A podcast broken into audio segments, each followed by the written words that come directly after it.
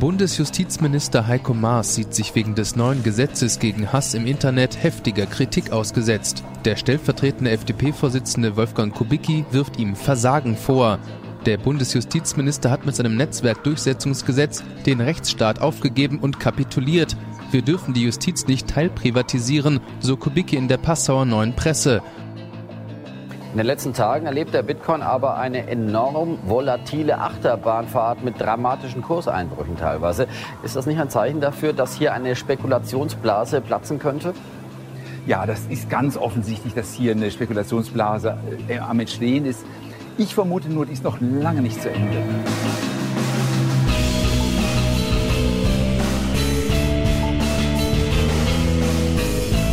Und damit herzlich willkommen zur 31. Ausgabe des jungen politischen Podcasts. Heute zusammen mit Simon, wie eigentlich jedes Mal.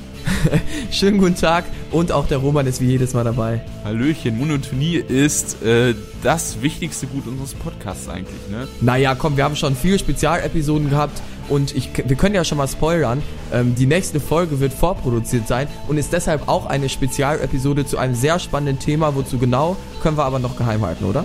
Nee, ich würde, wir sagen es einfach, wir sprechen über Epistokratie und ähm, ihr könnt einfach schon mal, wenn ihr das Wort nicht kennt und ihr jetzt neugierig seid, dann googelt das einfach mal und dann habt ihr schon klein wenig Vorwissen und Ein werdet vielleicht Teaser, auch heiß, ja. ja. werdet vielleicht auch heiß auf die Diskussion. Ähm, aber das, das soll nicht das Thema sein, die äh, nächstwöchige Folge. Unsere beiden Themen für diese Episode sind Bitcoins, die sind schon länger im Hype, sind jetzt das erste Mal auch wieder seit dem großen Hype richtig abgestürzt. Unter anderem auch darüber werden wir im zweiten Teil sprechen. Im ersten Teil sprechen wir über NetzDG und dazu hat Roman den Beitrag vorbereitet. Man muss vielleicht noch mal ganz kurz ähm, alle Leute loben, die jetzt sagen, ach, NetzDG, ich glaube, das hatten sie doch schon mal. Und ja, wir haben da wirklich schon drüber gesprochen, und zwar in der dritten Episode, die können wir auch natürlich wieder nur empfehlen. Ähm, da könnt ihr gerne mal reinhören, weil wir haben damals, als das Gesetz verabschiedet worden ist, schon über mögliche Folgen des Gesetzes ähm, spekuliert, darüber spekuliert und gesagt, ja, was glauben wir, was wird denn eintreten, was ist kritisch. Genau. Und jetzt ist das Gesetz ja am 1. Januar wirklich in Kraft getreten. Es gab einen unfassbaren Shitstorm und wir wollen jetzt sozusagen im Nachhinein nochmal ähm, zusammenfassend sagen, ob sich unsere Meinung gleich geändert hat, wie wir die ganze Diskussion über das Netzwerkdurchsetzungsgesetz so wahrgenommen haben. Und damit ihr wieder auf dem aktuellen, ähm, aktuellsten Stand seid, würde ich einfach mal sagen, viel Spaß beim Beitrag. Das Netzwerkdurchsetzungsgesetz. Dieses Thema dürfte den treuen Zuhörern des jungen politischen Podcasts bekannt vorkommen, weil Simon und ich das NetzDG bereits in Folge 3 thematisiert hatten. Damals habe ich das Gesetz folgendermaßen vorgestellt. Laut dem Gesetz von Bundesjustizminister Heiko Maas sind alle sozialen Netzwerke dazu verpflichtet, Hasspostings oder ähnliches im eindeutigen Fall binnen 24 Stunden und in schwierigen Fällen binnen 7 Tagen zu löschen. Anderenfalls drohen bei systematischer Verletzung dieser Regeln den Netzbetreibern Strafen von bis zu 50 Millionen Euro. Viele Kritiker sind der Meinung, dass die sozialen Netzwerke durch diese Regelung zu viele Beiträge und Postings löschen würden, weil sie die Strafzahlung unter allen Umständen vermeiden möchten. Dann würden auch Postings, die unter zum Beispiel die Meinungs- oder Satirefreiheit fallen, einfach weggelöscht werden. Das käme einer teilweisen Zensur der Meinungsfreiheit im Internet gleich. Selbst die Vereinten Nationen kritisieren das Gesetz aufgrund der Verstöße gegen die Meinungsfreiheit. Maas hält dagegen, dass die Netzwerkbetreiber nicht zu so einem Verhalten gezwungen werden, da die Strafzahlung nur bei systematischer Verletzung der Regeln und nicht bei einem übersehenen Posting fällig werden.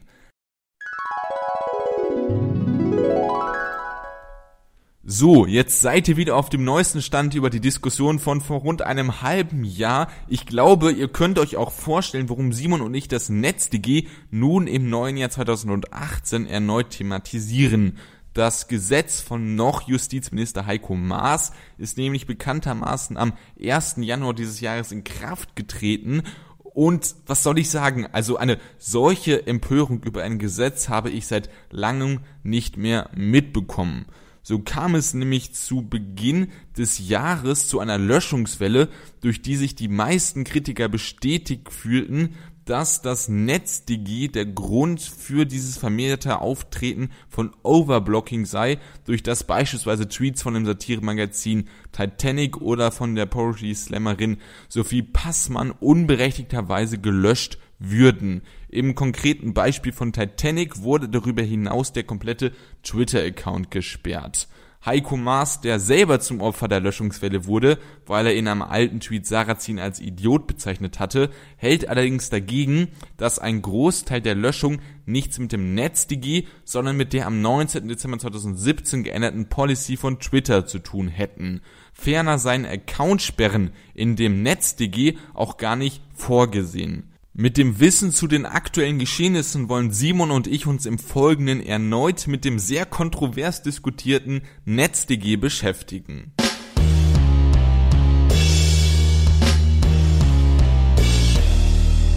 So sieht's aus, das wollen wir jetzt in die Tat umsetzen und es gab ja wirklich einen unfassbaren Shitstorm. Ich weiß nicht, ja. wir können ja vielleicht nochmal so die, die, die einschneidendsten Ereignisse Revue passieren lassen. Ich glaube, der Beginn war als ähm, wie heißt die? Beatrix. Beatrix von Storch, genau.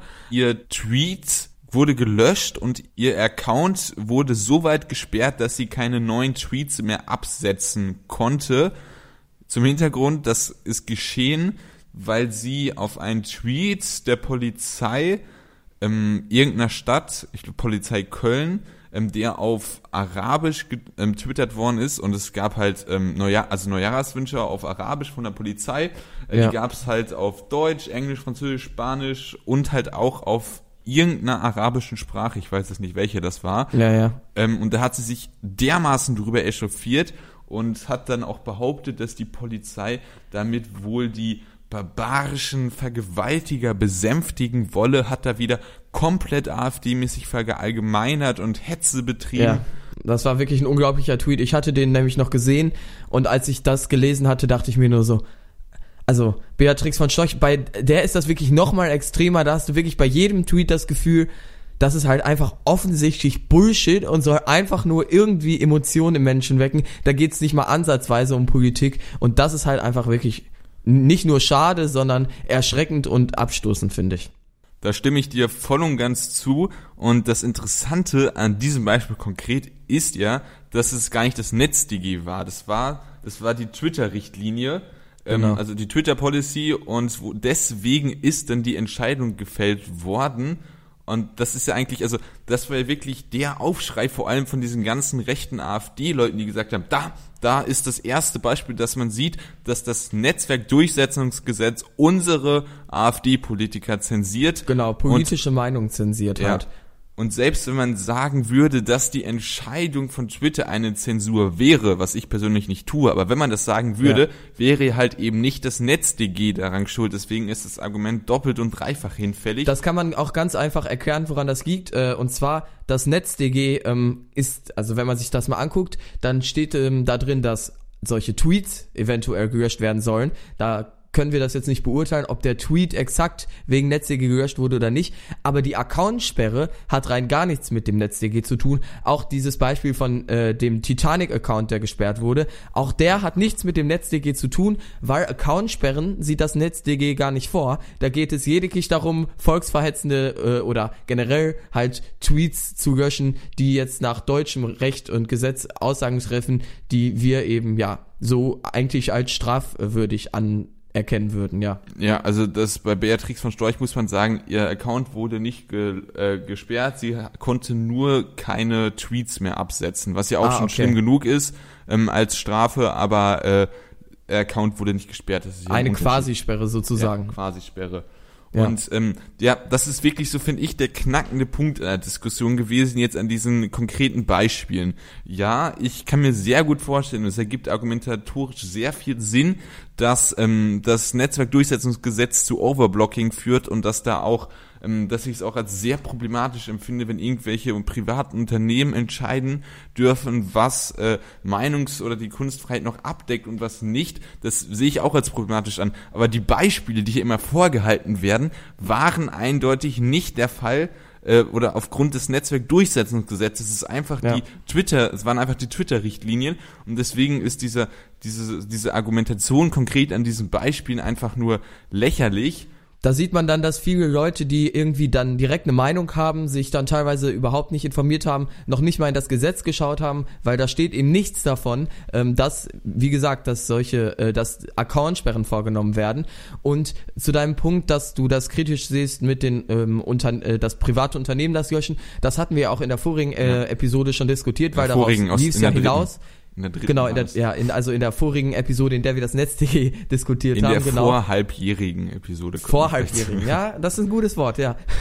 Auf jeden Fall, was ich sagen wollte dazu ist, man darf natürlich nicht vergessen, auch das ist jetzt nicht neu durch das NetzDG. Schon vorher hat Twitter seine Twitter-Policy durchgesetzt und ähm, sozusagen, ja, Inhalte, die sie für unangemessen halt, hielten, zensiert. Auch bei jeder anderen Website, was weiß ich, bei den Tagesschau oder Spiegel Online-Kommentaren ist die Spiegel Online-Redaktion, also dort, die sozusagen denen das gehört, dafür zuständig, solche Die Sachen zu löschen. linksgrün versiffte Lügenpresse von Spiegel Online, meinst du? Auch die äh, ähm, rechts äh, rechtsumwelt ähm, schädigend versiffte Presse von Junge Freiheit und so, wenn da volksverhetzende Sachen stehen, die nicht gelöscht werden, kann man theoretisch die Junge Freiheit äh, selbst dafür verklagen und die werden dann auch zur Rechenschaft gezogen.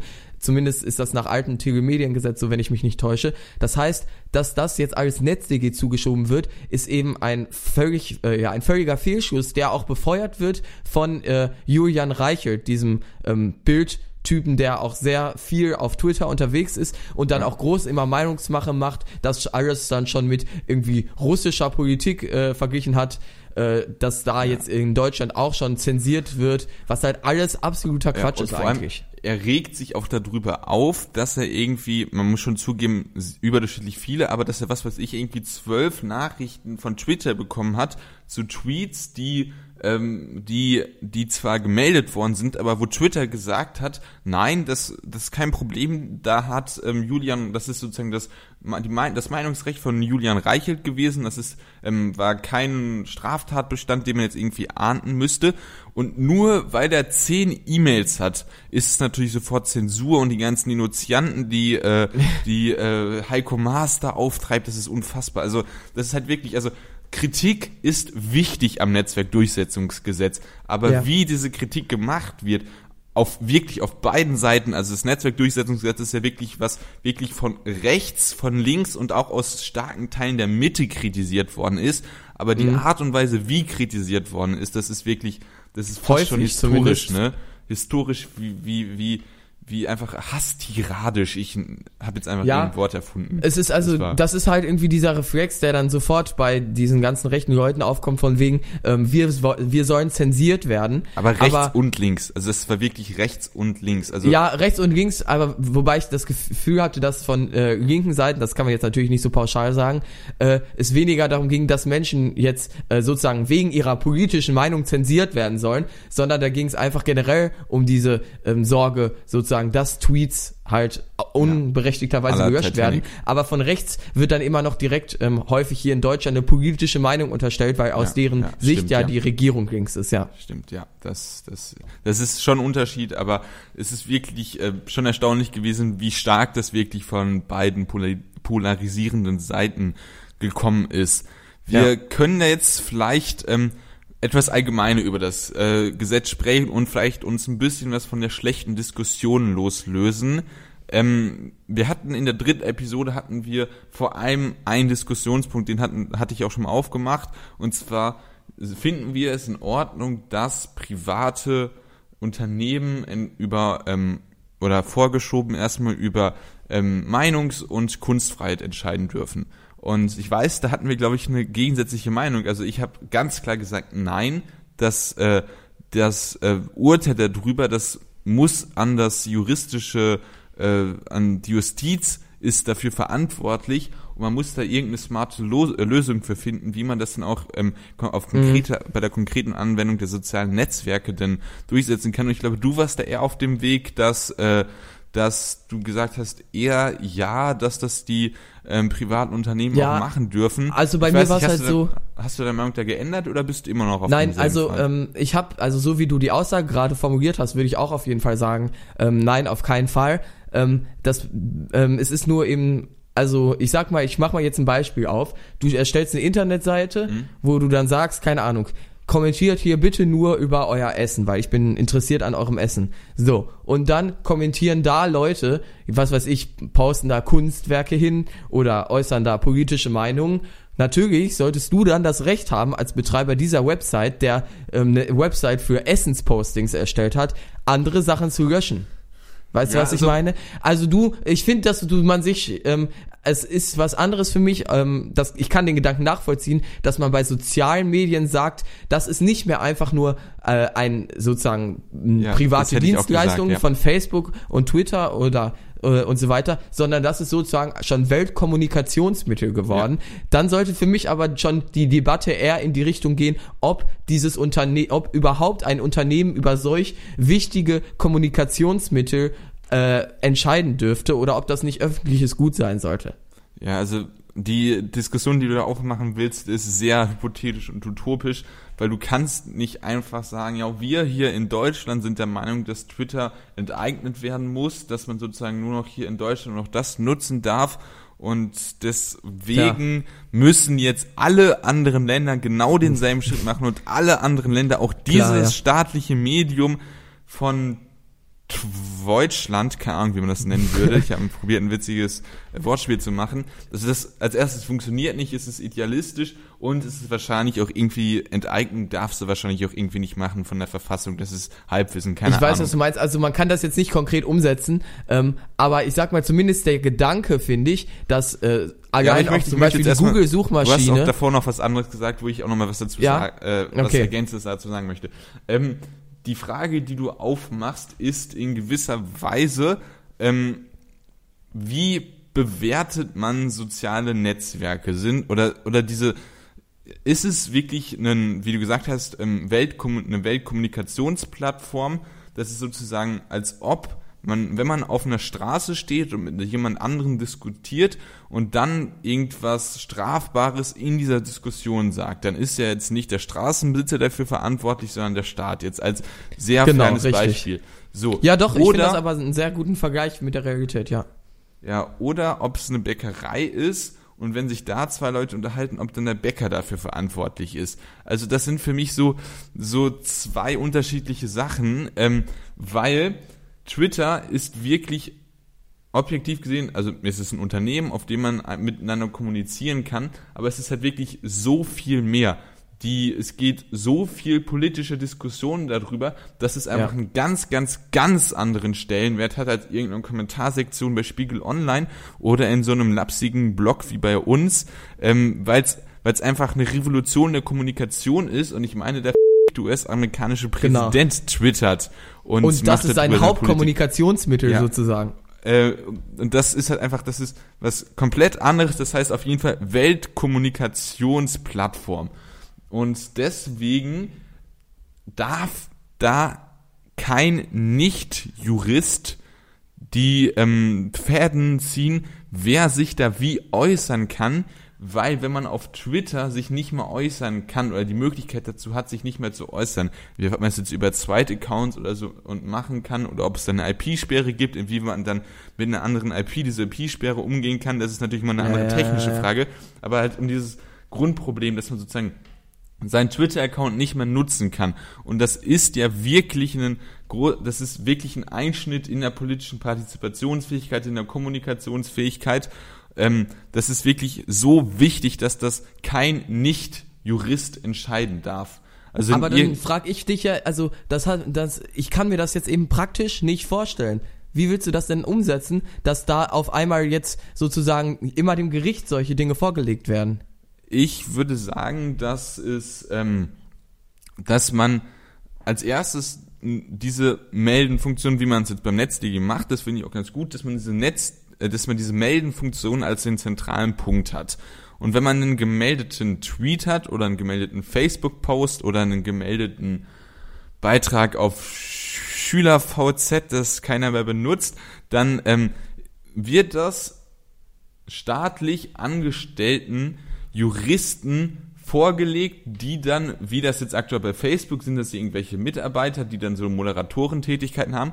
Nur dass ich sage, das sind staatlich ausgebildete Juristen. Mit Jurist meine ich jetzt nicht Leute, die ein Jurastudium abgeschlossen haben und äh, äh, Strafverteidiger sein dürfen. Ich meine jetzt aber mit Juristen auch nicht Leute, die einfach mal einen einen Monat lang irgendeine Weiterbildung gemacht haben, äh, Fortbildung ist das richtige Wort. Ich Aber meine halt Leute, Leute die was weiß dann? ich, Das dass es finde ein Beruf ist, dass man sagt, man geht in den öffentlichen Dienst, hat ähm, da eine Ent- und macht dann, was weiß ich, eine zwei, drei Jahre, zwei, dreijährige Ausbildung als genau juristisch tätige Person für diesen Job und hat dann, ist vereidigt und ist man rechenschaftspflichtig und hat dann die Aufgabe, solche Probleme Also zu bearbeiten und wenn dann. Einspruch gegen die Entscheidung dieses Juristen eingelegt wird, dann kann man den normalen Justizweg nehmen.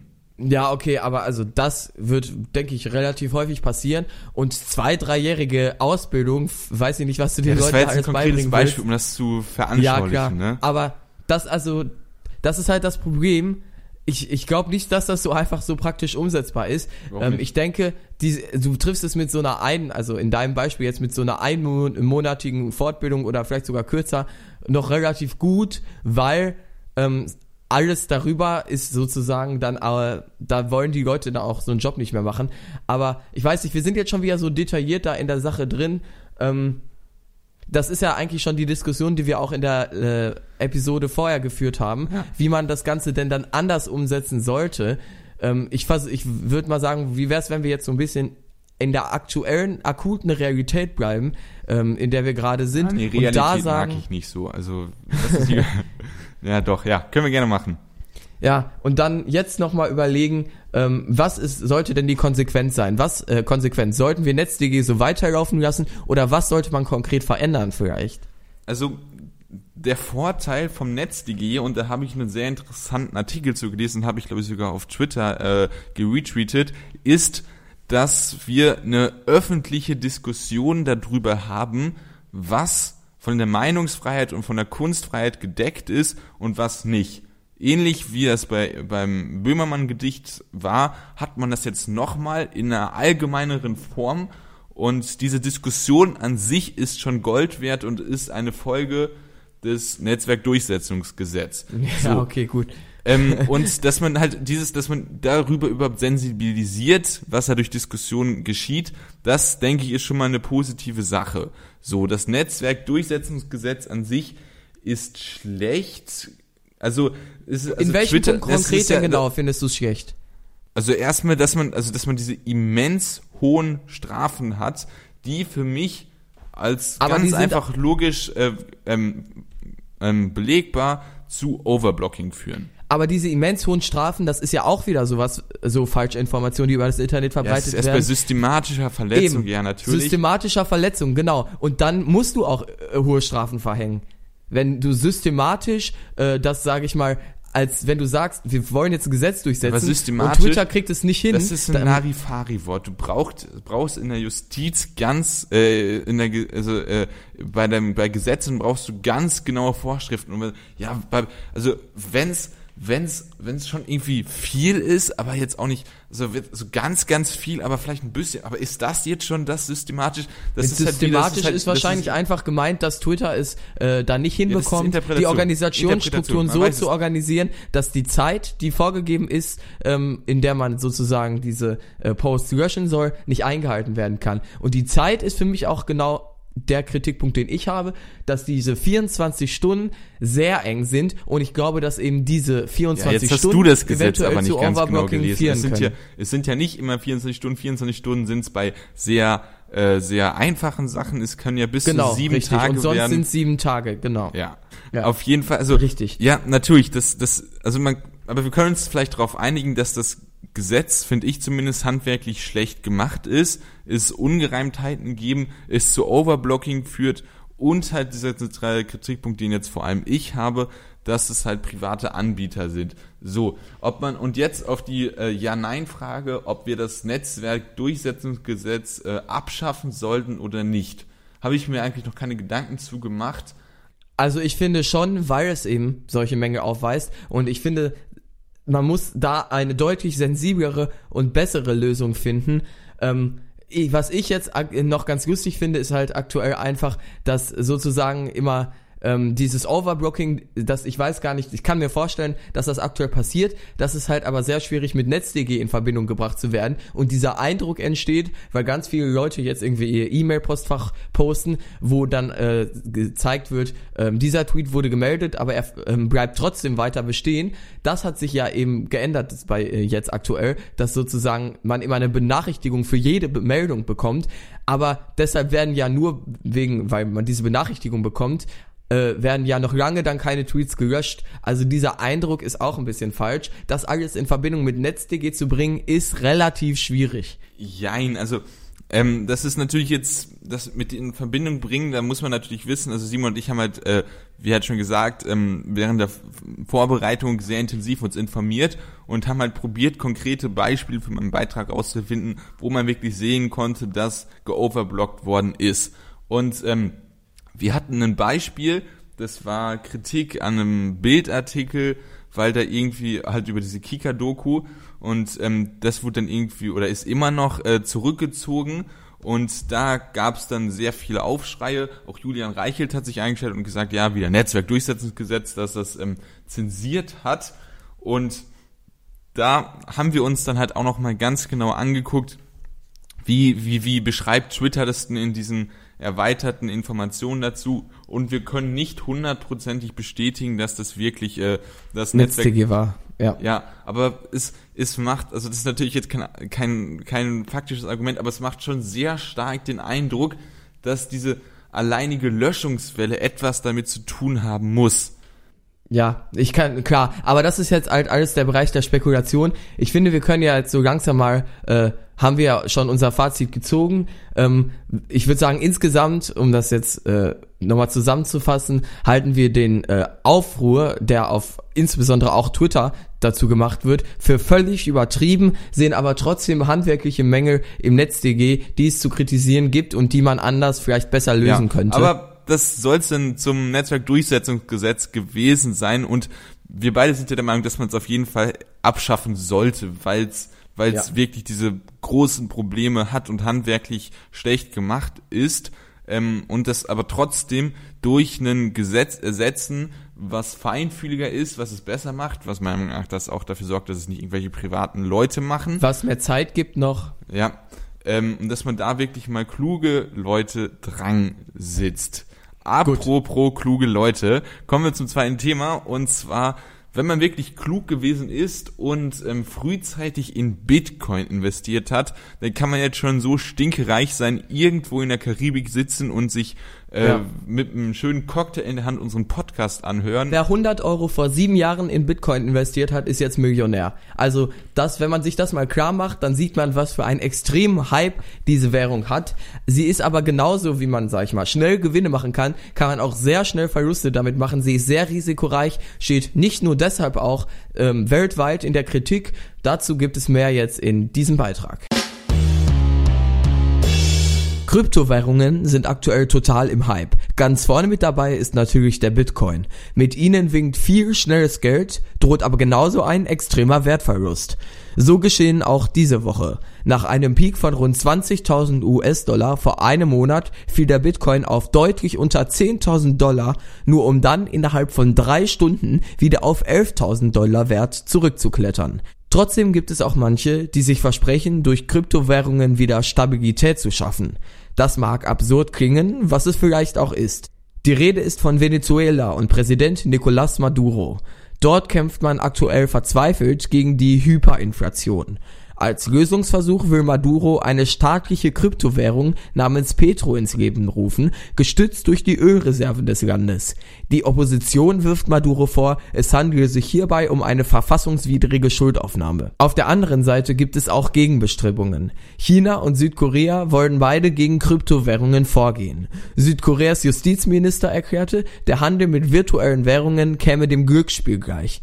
Das sogenannte Mining der Bitcoins ist zudem extrem energieintensiv, was für die beiden Staaten ein weiteres Problem darstellt. Um die Spekulation einzudämmen, möchte Südkorea unter anderem die aus dem Handel entstehenden Kapitalbeträge besteuern. Wer nicht im Thema Kryptowährung steckt, versteht bei Begriffen wie Blockchain und Mining meistens nur Bahnhof. Deshalb geht es Roman und mir heute auch nicht darum, über technische Aspekte von Kryptowährungen zu sprechen oder über Wertsteigerung oder Verluste zu spekulieren, sondern uns auf politischer bzw. moralischer Ebene über das Thema auszutauschen.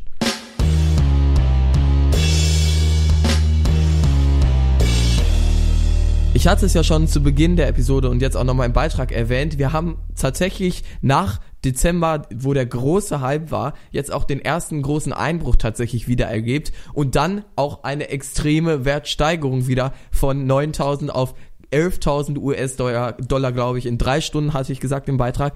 Also eine extrem variable Währung. Und es gibt ja viele Leute, die dann sagen, das ist auch das Zahlungsmittel der Zukunft. Ich sag mal, bei solcher Instabilität ist das natürlich relativ schwer vorstellbar, wenn die Millione dann auf einmal 2.000 Dollar mehr kostet sozusagen, als sie es Ja, vorher also- gekostet hat. Ähm, da, also das, da geht's ja auch schon in, so- in so grundphilosophische und grundwirtschaftliche Fragen ähm, von Währung. Weil Währung ist ja eigentlich nur Vertrauen.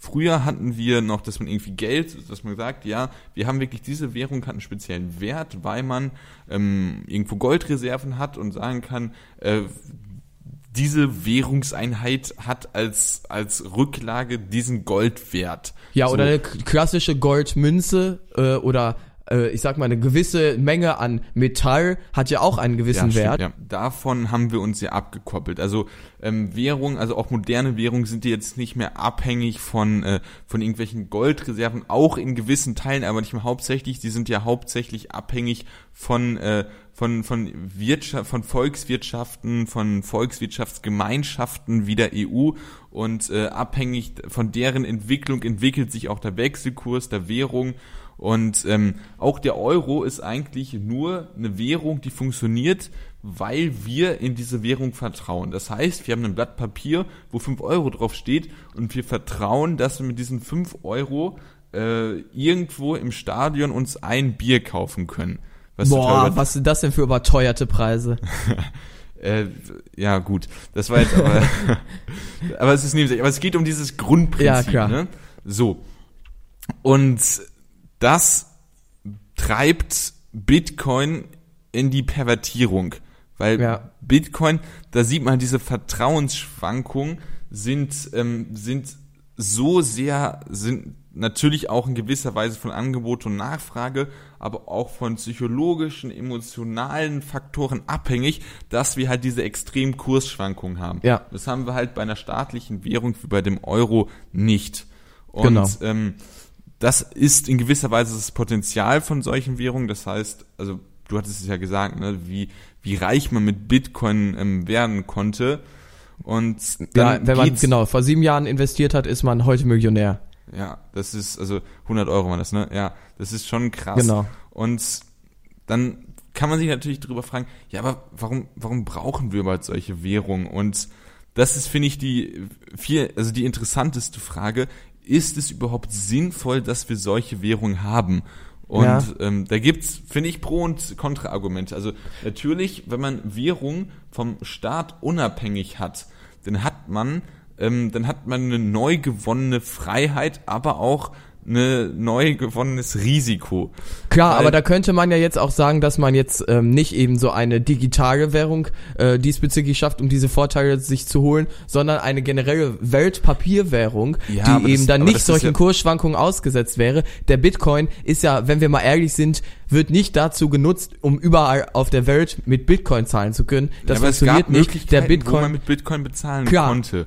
Und es gab wirklich Leute, die gedacht haben, das ist, also die es auch heute noch gibt, das ist die Zukunft, das Ja, ist die zukünftige klar. Währung. Und wenn sich das am Anfang irgendwann mal dann äh, eingegroovt hat und das dann irgendeinen Wert hat, dann wird es vielleicht in Zukunft irgendwie ähm, auch eine gängige Zahlungsmethode sein, was ich persönlich Aber nicht glaube. weißt du, warum So. ich da schon allein nicht dran glaube? Es ist, also Bitcoin ist ja nicht die einzige ähm, Kryptowährung. Ja, Wir haben ja. ja. noch, was weiß ich, Litecoin, Ripple, Ethereum, äh, also noch ganz viele andere Kryptowährungen, die jetzt schon alle existieren. Also es wird ja nicht so sein, dass auf einmal die Welt nur noch mit einer Währung bezahlt. Ja, Diese ganzen Kryptowährungen sind halt Vorteile einfach ein. Spekulationsobjekt, das die Leute eben nutzen, um ihr Geld sozusagen, ähm, ja, um mehr Geld zu verdienen, weil sie eben im richtigen Moment drauf setzen wollen. Das hat ja aktuell noch nicht den praktischen Nutzen. Ja, also Menschen kaufen deshalb ja keinen Bitcoin. Ja, das ist ein ganz klares Beispiel von Casino-Kapitalismus, stimme ich dir voll und ganz zu. Aber diese Kryptowährungen haben halt einen entscheidenden Vorteil, und zwar, dass du losgelöst bist von Banken und Zentralbanken, dass du, dass du ein viel direkteres Handeln mit anderen Leuten hast, und das sind Vorteile, die halt einfach existieren. Und auf der Gegenseite hast du natürlich diese extrem hohen Risiken und ähm, viele Leute, die im Bitcoin investiert haben, das sind wirklich auch Leute gewesen, da gebe ich dir auch recht, die nicht gesagt haben, irgendwie, also die halt genau nicht die Meinung hatten, das wird irgendwann die Revolution, äh, revolutionäre Währung sein. Die wollten halt einfach nur auf äh, diesen Zug da aufspringen Immer noch auch, und klar. wollten halt Geld damit machen. Na klar, und das ist natürlich eine andere Frage, inwieweit so Spekulationsobjekte einen realwirtschaftlichen Sinn haben. Aber man muss halt einfach auch Eigentlich, sagen, also da finde ich, kann man relativ einfach sagen, kein, oder? Also welchen realwirtschaftlichen Sinn hat denn jetzt Bitcoin? Es sorgt ja sogar, also es hat ja sogar noch negative ähm, Ein Einflüsse wie, was weiß ich, äh, hohen Energieverbrauch und so weiter. Also Sinn, nein, stimme ich dir zu, aber realwirtschaftliche Existenzberechtigung, weil wenn man Ja. sagt, dass wir in so einem in einem ja, Wirtschaftssystem leben, wo man ähm, die Freiheit hat, sich mit seinem Geld zu enttoben, äh, zu- auszutoben und das Geld da reinzusetzen, wo man glaubt. Und dann, dass es dann halt auch irgendwelche so Kryptowährungen darin entstehen. Und es ist ja nichts Illegales, dann kann man sagen, natürlich, in, es ist legalerweise in diesem dieser Wirtschaftsform entstanden und damit hat es eine Existenzberechtigung. Klar, gibt. Das Leute, die das sagen. Ich persönlich glaube es eher nicht, weil halt diese, weil ich, weil ich halte halt nichts von diesem Casino-Kapitalismus. Ja, aber gut, also Und da finde ich, das ist ja vielleicht auch die Freiheit einfach des Menschen, ähm, dass er sich aussuchen kann, ähm, da sein Geld dann in dieser Form verspielen zu wollen oder halt eben damit Geld zu gewinnen. Ähm, das ist halt dann einfach, weiß ich nicht, ob das die Aufgabe des Staates ist, den Menschen sozusagen vor Spekulation zu schützen und ihn abhalten zu wollen. Also ähm, die Frage ist eher, ob man diesen, äh, sag ich mal, diese ähm, diesen, äh, ja, diese Spekulation vielleicht eben nicht auch nutzt für die Allgemeinheit, indem man darauf zum Beispiel Steuern erhebt. ja, man sollte das auf jeden Fall besteuern, aber den Punkt, den ich wirklich viel interessanter finde, ist diesen Punkt, den du gerade aufgemacht hast, ob man das Recht hat, sich zu verzocken und Mhm. ob der Staat da eingreifen muss. Und der Staat, also Deutschland selber sieht sich in der Rolle da einzugreifen, weil in der letzten Zeit äh, von der BaFin Finan ein Finanzprodukt äh, verboten worden ist, wo man sozusagen sich ganz äh, ganz basic-mäßig jetzt erklärt, wo man Anteile kauft von etwas und wenn diese ähm, dieses Speku äh, dieses Objekt das ist kein Spekulationsobjekt, das kann was weiß ich gewesen sein, irgendein Vor, was weiß ich. Und wenn das dann pleite geht, dann muss man sozusagen ähm, auch negativ damit haften und Geld reinstecken, um die Schuld dieses Objektes zu begleichen. Und es gab da ein, ähm, ein konkretes Objekt, da kommt jetzt kurz ein Piepser, wo ich sage, wie das hieß. Die BaFin hat den Handel mit den sogenannten CFDs eingeschränkt. CFD steht für Contracts for Difference oder auf Deutsch ähm, Verkauf von finanziellen Differenzkontrakten. Und dieses Objekt wurde von der BaFin, also der deutschen Finanzaufsicht, verboten. Und da sieht man ja schon, dass der Staat die Grundintention hat, solche Okay. Sachen zu verbieten. Und ähm, natürlich eine Währung kannst du nicht verbieten, weil du kannst, das ist halt einfach irgendetwas und das kannst du halt nicht verbieten. Aber Mhm. diese, diese, diese, das, diese Gefahr, sich komplett zu verzocken, dass man als Staat dem entgegensorgen, äh, entgegentreten will, aus deutscher Sicht ist schon vorhanden. Äh, also äh, zumindest, ähm, also du, dass äh, man sozusagen diese Wertschwankung bekämpfen will, meinst du dann? Oder glaubst du jetzt ernsthaft Nee, nee. daran, dass der Bitcoin tatsächlich und andere ähm, Kryptowährungen verboten werden? Also man kann es nicht verbieten, aber die Eben. Sache ist, ähm, nee, ich habe nicht über, ich habe da, ähm, es geht darum, dass du ein Finanzprodukt kaufst und da die Chance hast, dass du dich in Ruin treibst dadurch. Richtig. Darum geht's. Und da hat der Staat eindeutig die Rolle, also sieht Deutschland sich selber durch die Entscheidung, ziehe ich da jetzt die Rückschlüsse, dass man sowas dann bestmöglich äh, kontrollieren und einschränken muss. Verstehe. Also, okay, was ich noch einen interessanten Aspekt finde, ist ja, ich, das hatte ich ja im Beitrag äh, angesprochen, dass eben durch dieses Mining, wie es ja bei Bitcoin zum Beispiel funktioniert, das jetzt Ganze zu erklären, da wollten wir uns ja möglichst gar nicht auf das Gebiet begeben. Nur kurz gesagt, man kann sozusagen Bitcoins verdienen, wenn man Rechenleistung zur Verfügung stellt. Dieser, das ist inzwischen jetzt alles, sage ich, es ist alles viel komplizierter und auch extrem teuer geworden, aber deshalb vor allem wird in äh, asiatischen Ländern viel gemeint, äh, weil dort vergleichsweise Strompreise zum Beispiel eher geringer sind. Und inzwischen ja. ist es, glaube ich, so, dass äh, allein durch das Bitcoin-Mining so viel Strom verbraucht wird, wie Dänemark in einem Jahr an Strom verbraucht. Das heißt, ein immenser Stromverbrauch allein durch dieses Konzept des Mining. Und es gibt ja andere Bitcoins, ich glaube Ripple zum Beispiel, bei denen dieses Mining eben nicht stattfindet. Das heißt, dort gibt es eine begrenzte Anzahl an Coins und diese Coins äh, können nicht mal ähm, multipliziert werden. Es gibt eine begrenzte Anzahl an Coins, aber auch bei Bitcoin. Das heißt, dieses Mining, das wird nicht unendlich gehen. Du hast richtig, aber bei äh, Ripple ist der Unterschied, dass es von Anfang an ja. eine begrenzte Anzahl gab und da gar nicht erst die Möglichkeit besteht, von sozusagen privaten äh, Menschen einfach äh, die Bitcoins zu vermehren. Ähm, vielleicht ist, ist, würdest du sagen, dass das dann sozusagen moralisch eher vertretbares Konzept ist, weil es eben die ähm, Energieverbrauch äh, sage ich mal, nicht so extrem anhebt, wie es dann andere Währungen wie äh, ja, ähm, Litecoin, glaube ich, oder also, Bitcoin und so weiter machen? Ganz einfach, ja. Also wenn, wenn man da so unnötigerweise für so ein Spekulationsobjekt so viele Ressourcen verschwendet, ist das Schwachsinn. Und wenn es sogar bessere, einfache Alternativen gibt, klar, moralisch verwerflich. Hast du noch einen Punkt, den du äh, ansprechen möchtest? Oder sollen wir es dann mal mit der, ich sag mal, groben Diskussion zum Bitcoin sein lassen?